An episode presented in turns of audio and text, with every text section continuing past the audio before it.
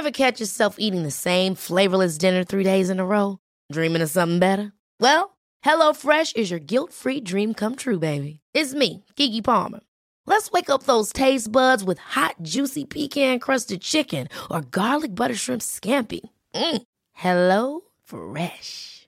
Stop dreaming of all the delicious possibilities and dig in at HelloFresh.com.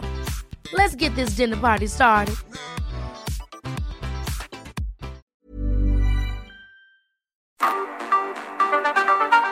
El Heraldo Radio presenta Cámara de Origen, un nuevo espacio para enterarnos del trabajo de las legisladoras y legisladores en los Congresos de México.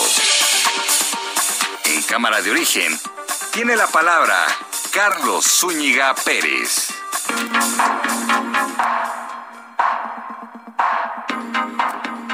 Buenas tardes, son las cuatro en punto tiempo del centro de México.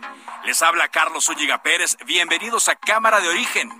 En la siguiente hora vamos a recordar algunas de las mejores entrevistas que hemos tenido en este año cuando se discuten los temas más trascendentes en la agenda presidencial y en la agenda legislativa. Se acerca ya la Navidad y aprovechamos estos días para hacer un recuento de lo más relevante. Lo haremos en la siguiente hora. Bienvenidos. Resumen de noticias. La justicia de Chile aprobó la extradición de Mauricio Toledo a México. El exalcalde de Coyoacán y exdiputado federal es requerido por enriquecimiento ilícito. Los senadores Ricardo Monreal de Morena y Dante Delgado de Movimiento Ciudadano fueron al penal de Pacho Viejo en Coatepec, Veracruz, a visitar a José Manuel del Río Virgen, secretario técnico de la Junta de Coordinación Política del Senado, preso como presunto autor intelectual del asesinato de René Tobar, candidato de Movimiento Ciudadano a la alcaldía de Cazones. Tras difundirse un video donde la diputada trans de Morena María Clemente García tira los vasos de un mostrador en una cafetería de la Cámara de Diputados, la morenista justificó su actuación al argumentar que ha sido discriminada no solo en la cafetería, sino en los demás espacios de la Cámara. Los cadáveres de seis hombres maniatados y con signos de tortura fueron hallados anoche cerca del cementerio de la Resurrección en Fresnillo, Zacatecas. Las autoridades de Jalisco impidieron el desembarco de un crucero en Puerto Vallarta al reportarse casos activos de COVID-19 a bordo.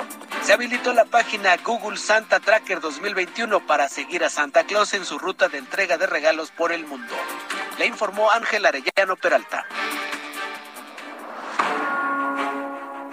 Enviar un abrazo al pueblo de Haití por eh, el lamentable asesinato del presidente de ese país y de su esposa. Ya estamos preparando la creación de una empresa para distribuir gas a precio justo. Gas Bienestar se va a llamar. Y se espiaba a periodistas y se espiaba a muchísima gente. También espiaban a mi esposa, a mis hijos, bueno, hasta al médico que me atiende, al cardiólogo. Esto ya no se hace, no se espía a nadie. El gobierno no espía a nadie. Jeff Bezos on the right. We are about to go to space, everybody. Jeff Bezos llega al espacio. T minus 10, 9, 8, 7, 6, 5, 4. Command engine start. 2, 1.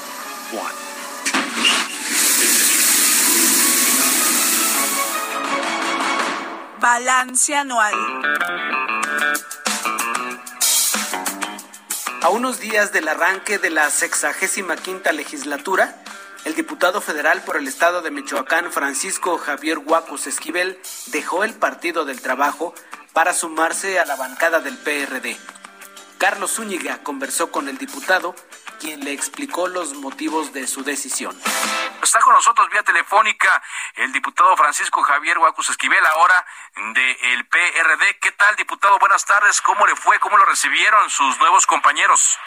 Muy buenas tardes, amigo. Con el gusto de saludarte, a ti y a todo tu auditorio. Bueno, estamos eh, propiamente muy contentos, eh, satisfechos por el cambio. Eh, tuvimos un excelente recibimiento en la Alianza Va por México, no solamente de, de nuestros compañeros del Partido de la Revolución Democrática, sino también de Acción Nacional y del PRI.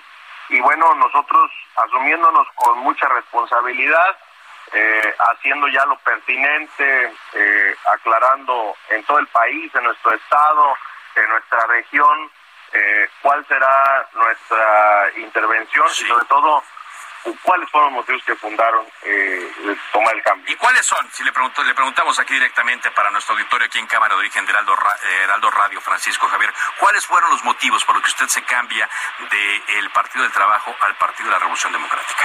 Sí, bueno, eh, decirte que es importante mencionar, eh, yo soy diputado electo eh, por 11 municipios que comprenden el distrito 12 de Apatingán.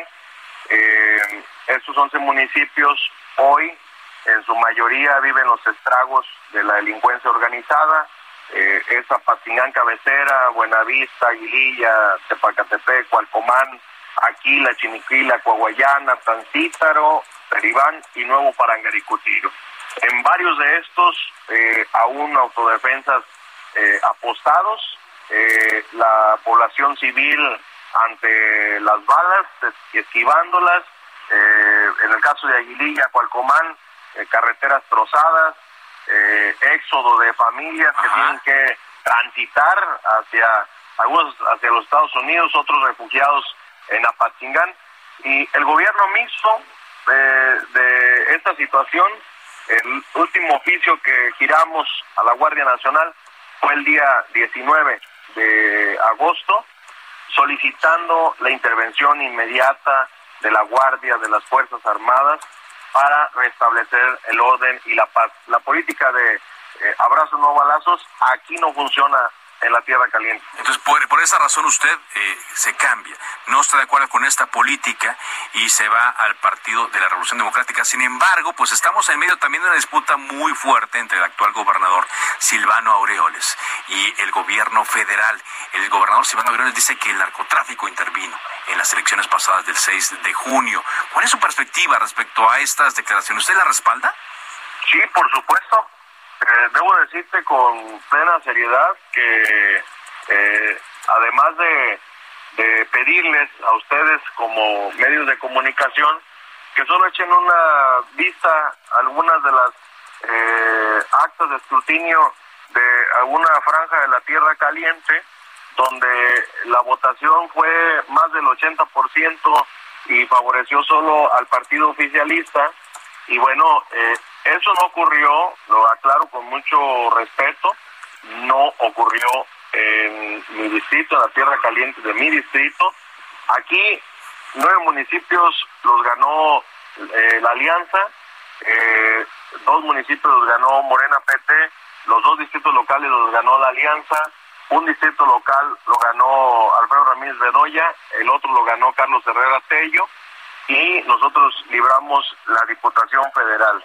Por lo tanto, pero aquí la participación fue arriba del 40%, no como ocurrió en algunas zonas donde se favoreció por 780 votos 000 al resto de los candidatos. Ajá, pero ¿qué le dicen sus electores? Porque al final de cuentas ellos votaron por una opción que era el PT. Ya por lo pronto estoy viendo que en la Cámara de Diputados eh, lo llamaron los del PT traidor y malagradecido. Sí, bueno, yo puedo decir que no soy traidor, número uno, eh, ni le debo nada al PT, ni el PT me debe porque las dos diputaciones han sido de mayoría. Esta segunda ocasión demostramos que en sin Andrés Manuel López Obrador volvimos a triunfar. Número uno. Eh, segundo, eh, no he ocupado yo ningún cargo de representación proporcional, como de pronto eh, los dirigentes nacionales se perpetúan ahí y bueno, quienes hablan al respecto de esto, pues creo que deberían de tener autoridad moral. Yo con mucho respeto me retiro del partido, del trabajo, después de 11 años de militancia, partido donde llegué, eh, nací, crecí y me desarrollé. Y hoy el respaldo, eh, debo decirte que es mayor. En mi distrito lo están aplaudiendo los municipios que hoy están bajo fuego y con la omisión del gobierno federal. La omisión del gobierno federal. También lo acusan de que usted es diputado del gobernador Silvano Aureoles, dicen los del PT. Bueno, que lo comprueben, primero que lo comprueben, pero eh, quiero decir que yo todo el tiempo tuve una relación eh, sumamente institucional con el gobernador del estado y esta decisión ha sido por una decisión propia, por congruencia y por buscar darle respuestas a los ciudadanos de mi distrito. Muy bien. Eh, usted abraza por completo entonces la agenda que se discutió el pasado sábado ahí en la primera reunión plenaria PRI-PAN-PRD y la que se está discutiendo ahora por parte del PRD en su plenaria. Por supuesto, completamente. Y no descartemos que en materia de seguridad nos toca encabezar alguna de las comisiones más importantes eh, en la Cámara de Diputados. Ese es el objetivo, esa es la pretensión. Eh, conocemos el gen de la cuarta transformación y conocemos también los errores y hoy desde este lado vamos a hacer eh, y vamos a objetar eh, lo que no esté bien, lo vamos a decir, este, le guste o no le guste a los eh, defensores de la cuarta transformación. Yo ya estuve aquí, me dicen, vas huyendo de la cuarta transformación, pues, principalmente estoy desilusionado porque no ha habido respuesta para los ciudadanos de mi distrito. Muy bien. Pues le agradecemos mucho, diputado, que nos haya tomado esta conversación aquí en Cámara de Origen. El diputado Francisco Javier Guacus Esquivel, quien eh, se pasa de la bancada del Partido del Trabajo al del Partido de la Revolución Democrática y abraza a la coalición PRIPA PRD por México. Muchas gracias. Muchas gracias. Usted está escuchando Cámara de Origen. Balance anual. Pasado 5 de noviembre, Carlos Zúñiga conversó con el diputado federal panista Jorge Insunza Armas sobre sus expectativas como presidente de la Comisión de Economía, Comercio y Competitividad. Saludamos al diputado Jorge Insunza Armas, diputado federal del PAN, presidente de la Comisión de Economía, Comercio y Competitividad. ¿Qué tal, diputado? Buenas tardes. Muy buenas tardes, Carlos. Mucho gusto en saludarlos. Gracias. Pues eh, recién acaba de instalarse la comisión. ¿Cuáles son los planes, diputado, en estos años tan complicados que estamos viendo y donde se requieren buenas ideas, buenas ejecuciones? Pues mire, obviamente que eh, de inicio le diría que en primer lugar buscar coincidencias entre los diferentes grupos parlamentarios. Hoy México vive... Eh, pues una situación económica difícil y em, tenemos eh, pues un ambiente polarizado, un ambiente eh, dividido y eso eh, complica en, ocasiones la posibilidad de, de generar acuerdos, de que sean escuchadas todas las voces, pero creo que debemos de concientizarnos que si no escuchamos hoy a todos los sectores y si no buscamos soluciones en consenso, seguiremos en una ruta eh, en donde no tenemos eh, inversión, donde no tenemos crecimiento económico, eh, donde los parámetros en general de la economía van a la baja y eso no creo que sea la ruta correcta. ¿Qué es lo que pensaría usted que está influyendo más, eh, más allá de este llamado que usted está haciendo del diálogo, de la conciliación? ¿Qué influye más? Yo creo, y, lo voy a decir muy honestamente, que el gobierno tiene que cambiar la ruta. Un país donde hay 100 mil muertos, pues espanta a los inversionistas. Un país donde hay tantos fallecimientos eh, con motivo de la salud, pues es un freno a nuestra economía. Y si tenemos un país sin inversión, que no está generando empleo, donde no hay crecimiento económico, la inversión se va a otros países. Y hoy México tiene un escenario eh, que debemos aprovechar. La guerra comercial de los chinos y los americanos, por ejemplo, está causando que miles de empresas americanas que estaban atendiendo el mercado asiático quieran reubicarse eh, y, México ofrece condiciones extraordinarias, empezando porque tenemos 3.000 kilómetros de frontera. Sin embargo, no estamos aprovechando esas circunstancias. Estamos eh, eh, en un inmersos en un tratado de libre comercio que ha defendido al país de una caída más vertiginosa. Sin embargo, no estamos aprovechando las circunstancias y México no está creando empleos, no está trayendo inversión. Bueno, una de estas voces, eh, diputado, puede ser la que salga de la Comisión de Economía, Comercio y Competitividad. ¿Cuál es el plan de trabajo? ¿Cómo piensan iniciar en, estas eh, fechas que decíamos son muy retadoras? Afortunadamente, dentro de la comisión existen perfiles muy valiosos y muy experimentados.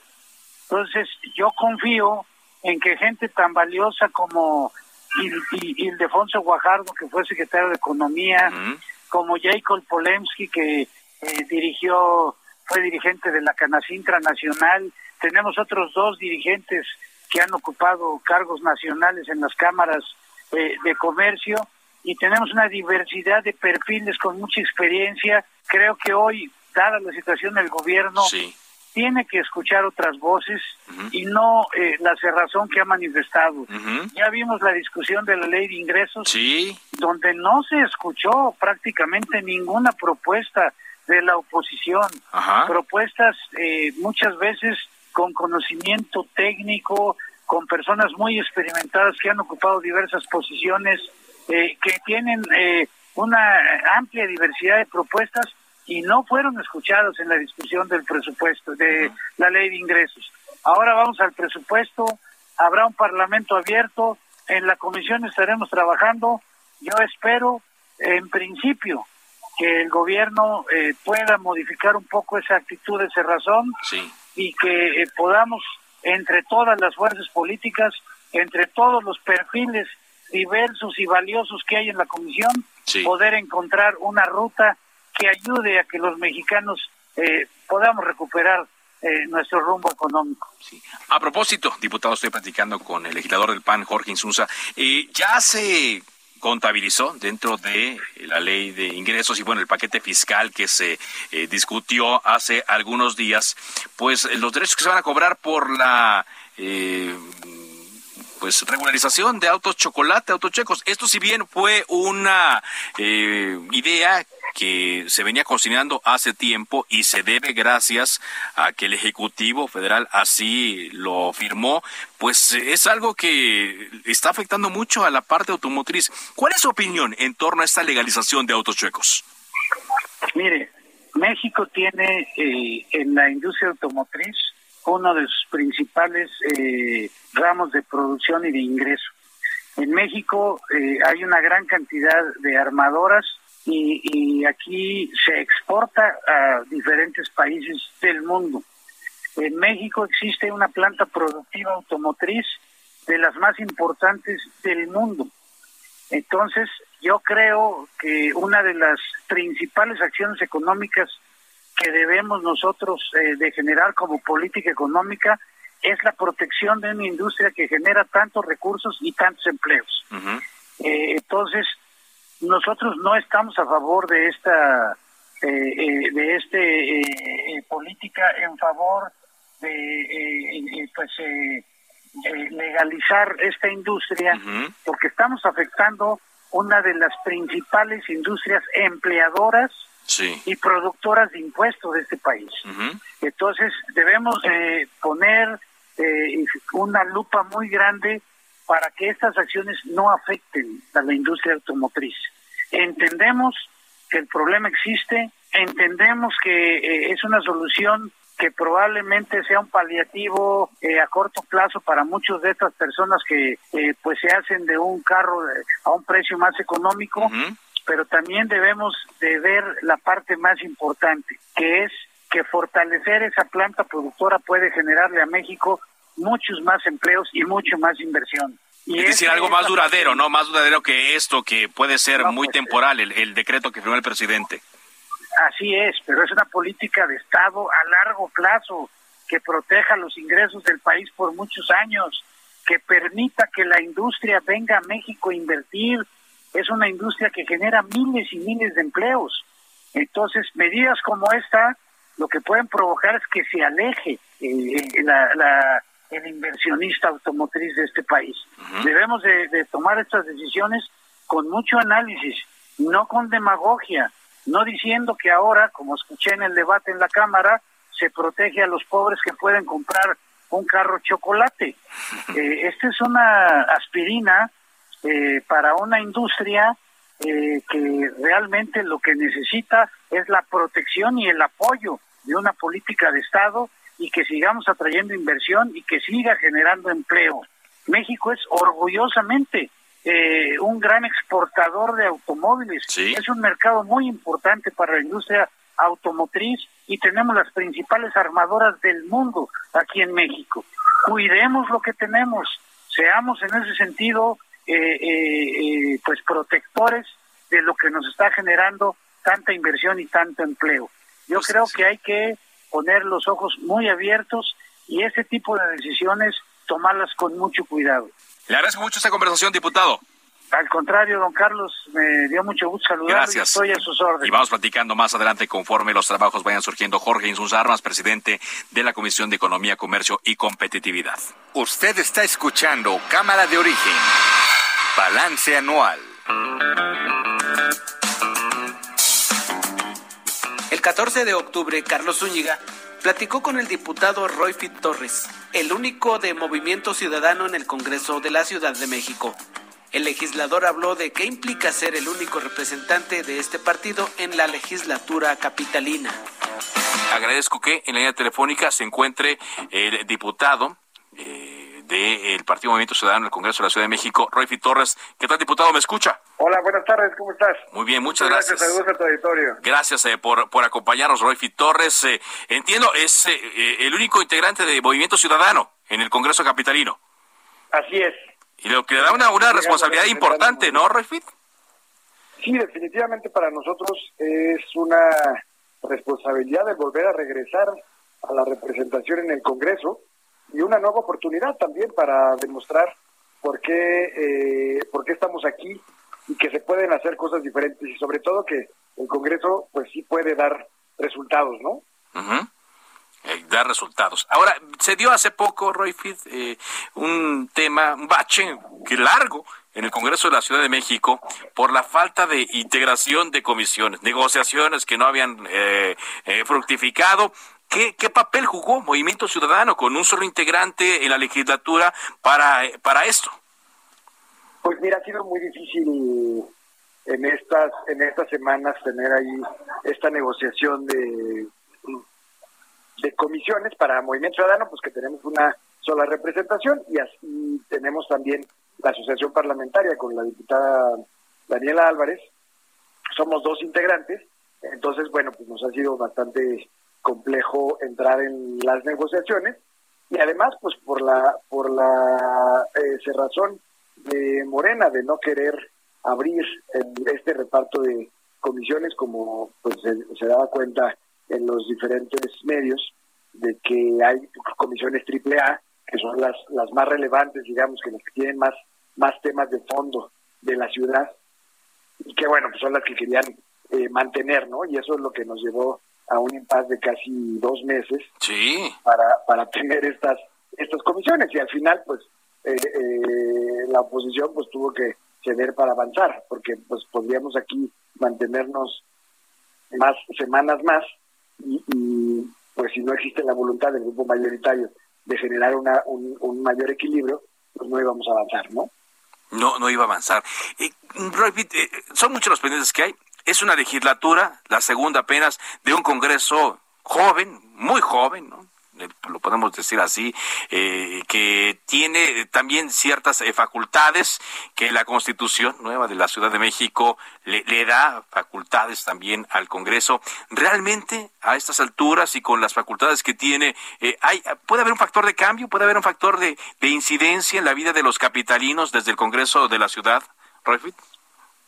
Mira, yo espero que esta legislatura sí los que los que le integran y sobre todo el grupo el grupo que, que tiene la mayoría que ya no es la mayoría aplastante que, que tuvo la primera legislatura pero todavía eh, tiene tiene eh, casi el 52% de representación en el en el órgano entre Morena y sus aliados pues que entiendan la responsabilidad que están asumiendo. La verdad es que la primera legislatura pues ustedes daban eh, seguimiento, pues fue totalmente improductiva, las comisiones no sesionaban, no se hacían quórum, eh, eh, dejaron pues como 2.500 iniciativas pendientes en comisiones, en fin, pues fue una larga lista de, de pendientes que dejaron leyes constitucionales, etcétera. Entonces yo, yo espero que en esta legislatura sí se tomen en serio el trabajo. Nosotros sí lo vamos a hacer, vamos a estar eh, eh, trabajando aquí para que para demostrar pues que efectivamente el Congreso sí es una herramienta primero como contrapeso y como revisión del ejecutivo y la segunda pues para para legislar, ¿no? Pues eh, gracias por esta llamada, eh, Royfield. Estaremos atentos a lo que ocurra y desde este trabajo pues eh, que, que, harán aún con un solo integrante será, importante porque ya, ya sabemos que en estos tiempos un voto es definitorio, ¿eh? Definitivamente, para nosotros de verdad estamos tomando muy en serio esta responsabilidad. Tenemos hoy una, una representación ya de regreso en el Congreso como Movimiento Ciudadano, tenemos una asociación parlamentaria y de verdad es que sí queremos eh, eh, representar las causas de esta ciudad, ¿no? Y creo que sí le hace falta una voz al Congreso, pues que esté vigilando que se cumpla. Ever catch yourself eating the same flavorless dinner three days in a row? Dreaming of something better? Well, HelloFresh is your guilt-free dream come true, baby. It's me, Kiki Palmer. Let's wake up those taste buds with hot, juicy pecan-crusted chicken or garlic butter shrimp scampi. Mm. Hello Fresh. Stop dreaming of all the delicious possibilities and dig in at HelloFresh.com. Let's get this dinner party started.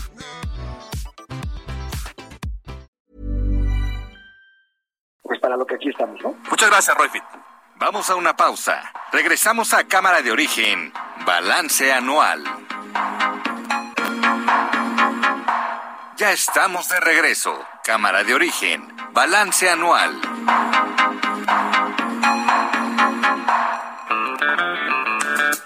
El 6 de octubre, Carlos Zúñiga habló con las senadoras Nadia Navarro del PAN, Claudia Anaya del PRI, Indira Kempis de Movimiento Ciudadano y Malú Micher de Morena para abordar la agenda legislativa en materia de equidad y paridad de género. Está con nosotros Nadia Navarro del Partido Acción Nacional. Gracias por acompañarnos, Nadia. Senadora. Feliz de estar aquí contigo y de poder saludar a tu auditorio, querido Carlos, a tu equipo también. Muy contenta. Muchas gracias por la invitación.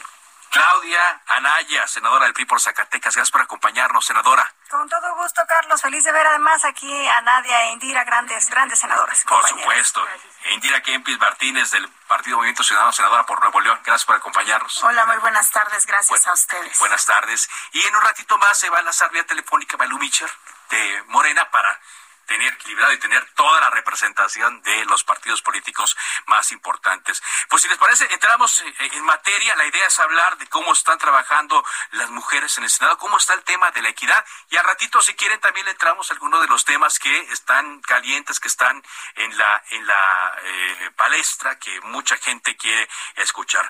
Pero si me permiten, iniciando con usted, senadora Nadia, Nadia Navarro, ¿Qué significa eh, en estos tiempos el estar eh, pues hablando de la equidad y de la paridad, sobre todo en, un trabajo tan importante como el que se hace en el Senado de la República? Pues quiero platicarte que eh, somos nosotros el producto de esta primera generación paritaria en el Senado. Eh, además de eso, pues hay un tema que a mí me gustaría recalcar y que ya mencionó mi querida amiga Claudia. Hay grandes, grandes senadoras. Hay mujeres haciendo grande labor a favor de a favor de las mujeres en tema no solo de paridad. Fíjate que uno de los primeros grandes retos en esta legislatura, Carlos, fue impulsar la iniciativa para tipificar la violencia de género. Además de eso, eh, creo yo que hemos logrado grandes, grandes avances en esta agenda que se encontraba pendiente y pues ese es el compromiso, que existan mujeres en las legislaturas, pero mujeres que impulsen estos cambios, estos retos en la agenda legislativa de género, pero que además sigamos construyendo un futuro para quienes vienen detrás nuestro y que hagamos posibles los acuerdos y las aprobaciones de la ley. Eh, hemos eh, avanzado también en temas como de visibilizar y tipificar también eh, la violencia violencia eh, digital, que era un tema pendiente y que tú sabes que es muy importante. Y puedo decirte que en materia de paridad, pues tenemos ahí la iniciativa de nuestra compañera, la senadora Kenia López Rabadán, quien a través de 100 iniciativas logró impulsar la paridad no solo horizontal, sino vertical. ¿Cuántas? 100 iniciativas. Sí, sí, sí, ella este, hizo una propuesta para modificar muchísimos ordenamientos que han tocado la, la, la, la estructura de varias eh, dependencias y hoy te puedo platicar que recientemente estamos aprobamos la, la ley del modificamos la ley del servicio exterior mexicano y en la cual pues bueno vamos incidiendo en varios sectores donde antes no pensamos gracias a estas iniciativas que compañeras han encontrado eco. Ahora sí que no ha existido esa diferencia partidista. Yo creo que la causa la entendemos todas en el Senado y te lo puedo decir con esa confianza todas porque ahí nos volvemos cómplices eso es lo que le quería preguntar eh, también a Claudia Naya, senadora del PRI por Zacatecas. ¿Cómo le hacen para superar las diferencias en temas que, por ejemplo, son sensibles y de inmediata, de urgente atención, como es el tema de la violencia de género? Es un reto importante, ¿no? Porque a pesar de todo hay convicciones, se, se, vendió una plataforma política, ¿no? Se convenció a los electores a votar por ciertas eh, ideas también. ¿Cómo le hacen para buscar estas soluciones integrales? Bueno, porque en realidad los partidos trabajan a partir de las coincidencias y logramos los entendimientos precisamente por esas coincidencias. Y yo el, antecedente más cercano que, que, te puedo dar es el, la reforma constitucional de paridad en todo. La verdad es que fue un trabajal. Tras bambalinas había mucha gente que se negaba, mucha gente que no le quiso dar la cara al micrófono para decir su verdadera y real opinión respecto a meter el tema de paridad en todo, ejecutivo, legislativo, judicial, municipio, estado, federación, autónomos, esa parte hubo mucha resistencia. Y ahí es donde todas las mujeres nos plegamos en una sola bancada dijimos, no, sí va, sí va y tiene que ir. Y, fue ahí cuando cada vez hubo menos margen, porque si ya éramos una bancada de 63, pues, y teníamos de aliados, hay que decirlos, a varios hombres, no todos, pues ya se tenía la mayoría para hacerlo. Entonces fue así como salió por unanimidad en el tablero de votación, aunque hubo resistencia.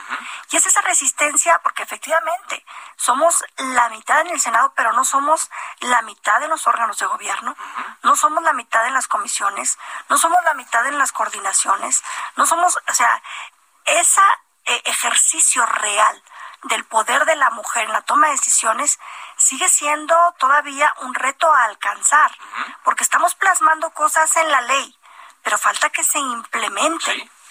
Senadora Indira Si una mujer llega a la política, cambia a la mujer, pero si llegamos todas, cambia la, política. Esa es una frase de Michelle Bachelet. Y por ahí se sostienen los hilos de los acuerdos, porque nosotras hemos hecho un trato eh, para conciliar esas diferencias, para establecer una agenda que además va más allá, abarca ahora temas que son polémicos, pero necesarios en los derechos y libertades de las mujeres. Entonces hablemos del derecho a decidir, hablemos de la igualdad salarial, hablemos de la inclusión de las mujeres trabajadoras domésticas, hablemos de otros temas que también abordan esta, esta agenda que es muy rica, que es plural y que tiene muchos retos. Y Malu Micher, senadora de Morena, que está en la telefónica. Senadora. Bueno, decirles que a mí me parece que lo que hemos avanzado en la agenda es extraordinario. Hemos avanzado en la paridad, hemos avanzado en reformas en la Ley General de Acceso de unas Mujeres a una Vida Libre de Violencia, hemos avanzado en la confirmación y en la ratificación de, convenios como el de la OIT para eh, reconocer el trabajo que se realiza al interior de los hogares. Hemos eh, creado, eh, por supuesto, una serie de políticas contra la violencia política, contra la violencia digital, contra la violencia mediática, hemos eh, pues, construido la paridad, reformar la constitución política de los Estados Unidos mexicanos. No son enchiladas, fue algo extraordinario. Somos el segundo país en el mundo, después de Ruanda, de, haber podido eh, trabajar esta reforma constitucional. Ahorita tenemos una Cámara de Diputados paritaria y tenemos muchos eh, proyectos para avanzar en las diversas reformas y leyes la Ley General de Salud, a raíz también de pues el diálogo respetuoso y sereno que tendremos entre todas y todos nosotros, pero también que se desencadenan de estas extraordinarias resoluciones y sentencias de la Corte para modificar, más bien para que ningún juez o ninguna jueza castiguen a mujeres por aborto. Nadie está diciendo en ningún momento que se hagan las filas para abortar, porque ninguna mujer se embaraza para abortar en este país y en el mundo. Entonces creo yo que vienen unas reformas importantes. Yo presenté una iniciativa para reformar la Ley General de Salud, la Ley de Educación, la Ley de Población y Desarrollo, la Ley de Planeación. Creo yo que ahí avanzaremos muchísimo. También estamos presentando algunas senadoras de todos los partidos políticos las reformas a la Ley General de Salud en materia de objeción de conciencia.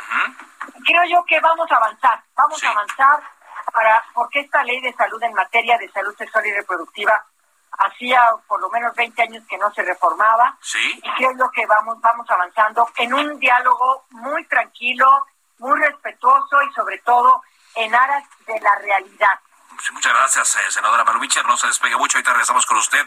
Indira, vemos que hay coincidencia, ¿no? Y hasta siento un buen ambiente aquí en la cabina, que luego lo decíamos durante el corte, pareciera que no, no lo vislumbra el, el auditorio, no lo percibe de, de la misma manera. Sin embargo, también hay algunas diferencias en otros temas torales que eh, van a estar en la agenda, particularmente los que los que propone el presidente Andrés Manuel López Obrador. Por ejemplo, ya veíamos el tema de eh, la eh, reforma eléctrica, que implica cambiar tres artículos de la Constitución.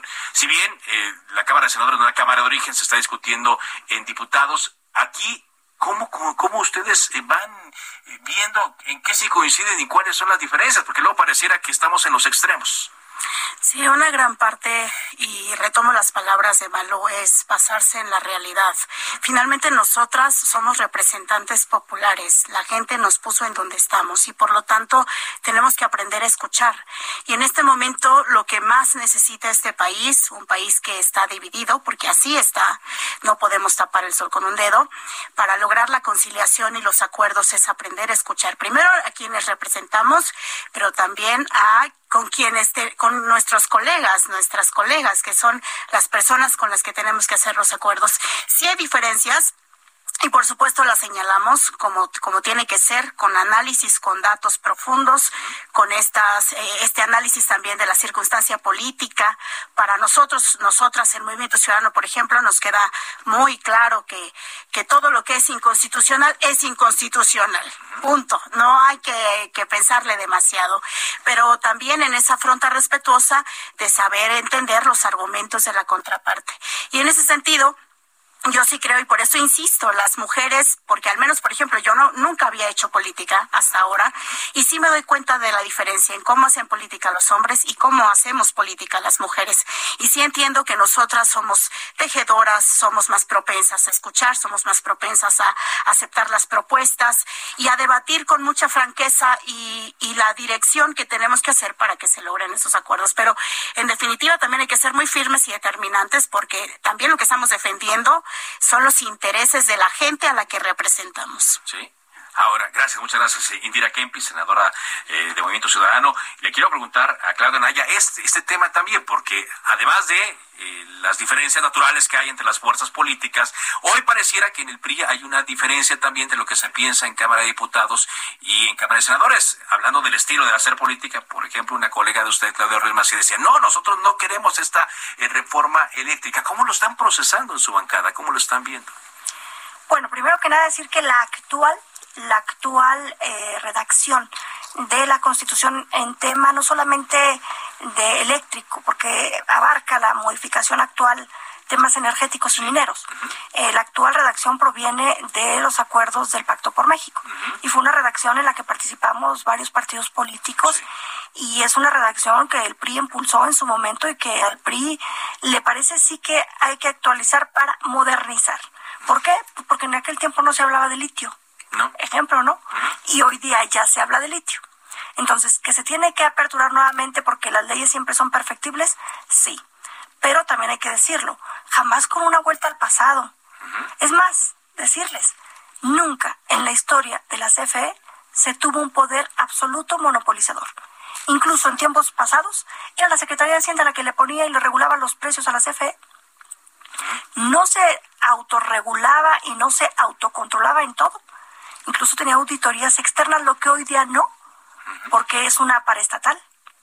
Bueno, entonces en ese sentido, nunca hubo un pensamiento tan monopolizador como el que plasma esta iniciativa. ¿Que queremos que se abra el diálogo? Sí, porque seguramente hay nuevas eh, formas de captar energía, de distribuirla, de cuidar nuestros propios yacimientos de otros minerales que no teníamos en consideración en aquellos tiempos. Sí, pero siempre con una mirada al futuro, sin contravenir nuestros tratados internacionales en materia comercial y ambiental. Entonces, el tema que dijeron los diputados es sí que se abra el debate, y el tema que dijo mi compañera Claudia Ruiz Macías, esto está muy retrógrada, no vamos con, eso. Si te fijas, no son eh, miradas distintas. Simple y sencillamente estaban abordando aspectos diferentes. ¿no? Uno, el abras el debate y el otro, esto no me está gustando. Abras el debate siempre y cuando sea para mejorarla, no para retroceder. Gracias, gracias, senadora Claudia Naya. Del lado del PAN, senadora Nadia Navarro, pues sí, ahí pues, los veo muy. Sí, ahí sí te voy a decir, sí, eh, de parte de Acción Nacional ha habido un no de manera contundente. Justo porque lo que acaban de decir tanto mi compañera Claudia como mi compañera Indy, pues tiene mucha, mucha realidad. El tema es ir, eh, eh, queremos evitar el, el, monopolio. Pero para que tu auditorio nos entienda, yo quiero resumirlo en estos puntos que para mí son muy importantes. No hay fundamentos para la reforma. La reforma confunde los regímenes transitorios con los de la reforma. La reforma se basa en datos inexactos o completamente falsos.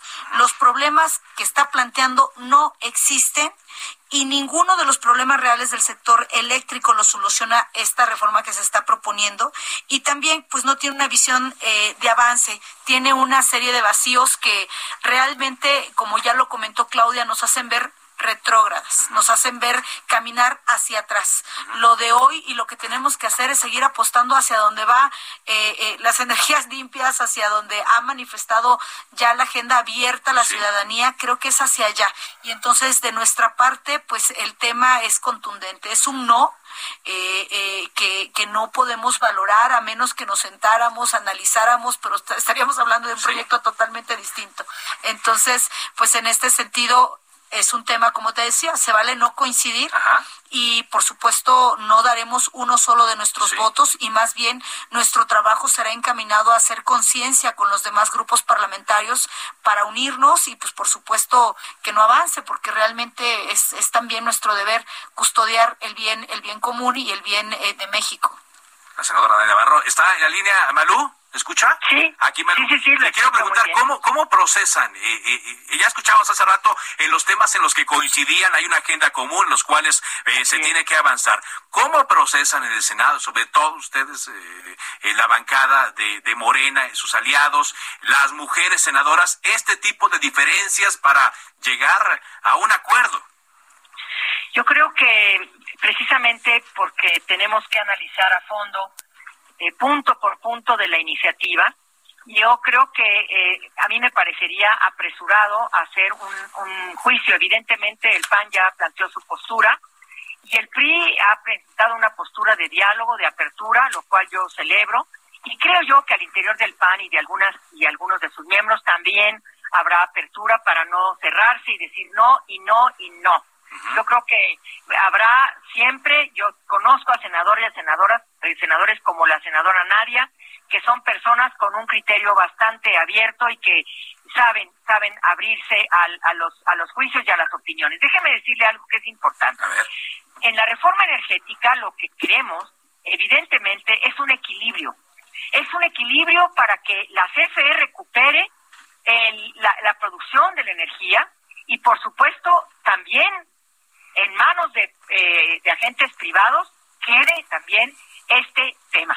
No estamos hablando de que desaparezca todas las empresas privadas y que el Estado atraiga toda la energía. Eso nunca lo hemos de decir, porque entonces estaremos hablando de nacionalizar o de expropiar. Lo que estamos haciendo con esta reforma es fortalecer a una empresa mexicana de las y los mexicanos para que haya realmente una competencia en igualdad de condiciones. Eso fue lo que no se logró con la reforma eh, energética que siempre desde la izquierda progresista votamos en contra. No es novedad para este país porque lo hemos defendido desde siempre. Pero no podemos en este momento eh, avanzar así. No se puede avanzar de esta manera, donde el Estado tiene las manos atadas, donde no tiene ningún beneficio eh, por toda la, lo que puede producir, y en este momento le estamos dando mayores beneficios al Estado sin contravenir los intereses de las empresas privadas. Estamos hablando, hasta donde yo me acuerdo, de lo que he leído y de lo que estoy informada, estamos hablando de un 46% que permanecería privado y un 54% eh, de la energía en manos de la CFE. Senadora Nadia Navarro, ¿qué tipo de debate veremos por parte de las mujeres? Un debate, eh, por supuesto, de primero eh, apegado a la realidad. O sea, eso, eso hay que puntualizarlo de manera este, importante, eh, siempre con argumentos y siempre para construir. Eh, de mi parte, y se lo digo también aquí a mi compañera eh, y presidenta y queridísima, para mí, senadora Malú Micher, no coincido, ¿no? por ejemplo, en este caso, ¿no? Los minerales considerados como estratégicos, entre ellos el litio, te puedo decir que es algo que estaba mencionando ahorita Claudia, pues no van a ser concesionados, es el Estado el que va a gestionar varias partes. Entonces, pues eso, eso es un monopolio, ¿no? Aquí donde nos digan, ¿no? Y, pues esto de desaparecer a estos organismos como son la CRE, eh, como es la SENACE, pues son argumentos que están ahí y se están discutiendo. No es que uno mienta, pero creo yo que siempre ha funcionado, eh, todo es perfectible, como lo dijo Claudia, pero pues yo creo que el debate va a ser siempre con miras a contribuir al país, con no, con miras a mandar un mensaje claro a la ciudadanía y de responder. O sea, yo creo que el camino tiene que ser energías limpias, ahí es donde tenemos que apostar. En este momento, como te lo dije, hay un claro no, este, porque no, no podemos permitir eh, esta discusión, sencillamente no es el planteamiento. Estamos hablando de cosas totalmente distintas y en lo sucesivo, lo que venga siempre con mucho respeto, con argumentos, pero sobre todo eh, con esta capacidad de diálogo, de apertura, cuando esto sea procedente. Carlos. Gracias, senadora Nadia. Senadora Claudia Naya qué tipo por, por parte de usted y de su y de su grupo parlamentario qué veremos por parte de mi grupo parlamentario veremos esto con mucha responsabilidad.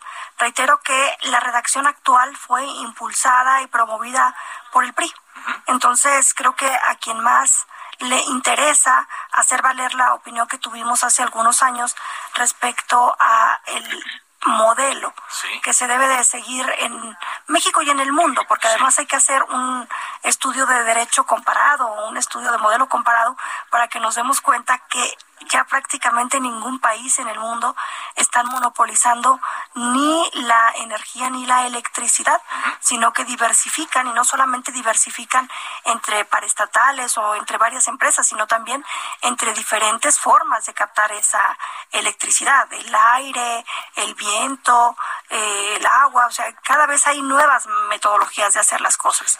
Y para todo lo que no habíamos contemplado, pues sí, ver la manera en la que se regula, se dan los permisos. Eh, aquí es muy importante que todos, para poder comunicar, tratemos primero de entender. Es un tema que es bien complejo, que es complicado y que cada uno de los artículos desprende de ahí una normatividad secundaria que es profunda y que es sustantiva para el desarrollo del país.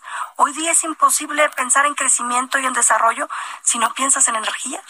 ¿No? Entonces, si no eres responsable con las decisiones que estás tomando, le puedes generar al país un apagón un apagón de desarrollo. Entonces, en ese sentido hay que leer bien la iniciativa, porque ahí dice, la CFE por lo menos producirá el 43% y las otras empresas hasta un ¿Qué quiere decir eso? Ah, que por lo menos a un 43, pero por lo más 100%. Sí. Y las otras desde un hasta nada.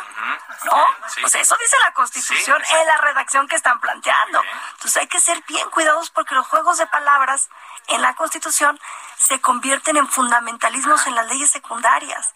No, tenemos que actuar con mucha responsabilidad y la responsabilidad implica leer, y si, no lo entendiste, porque además es válido, no somos especialistas en estos temas, preguntar ¿sí?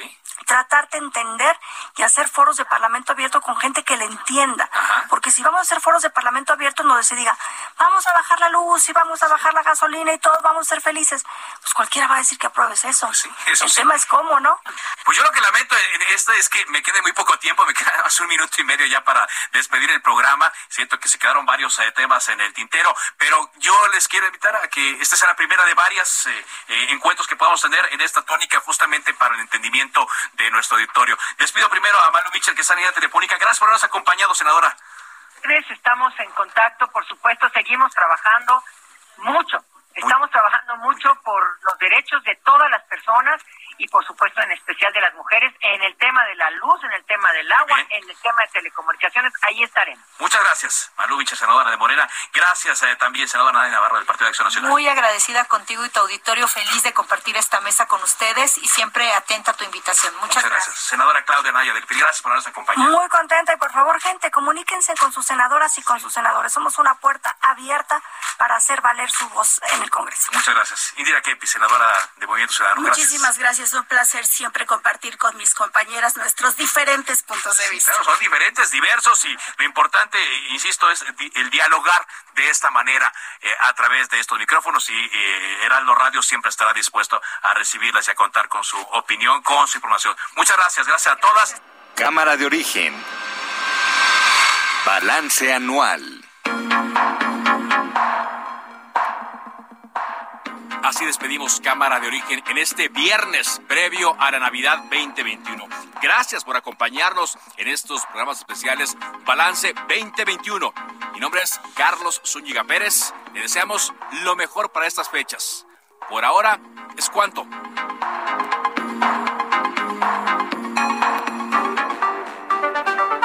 Se cita para el próximo programa. Cámara de origen, a la misma hora, por las frecuencias de El Heraldo Radio. Se levanta la sesión.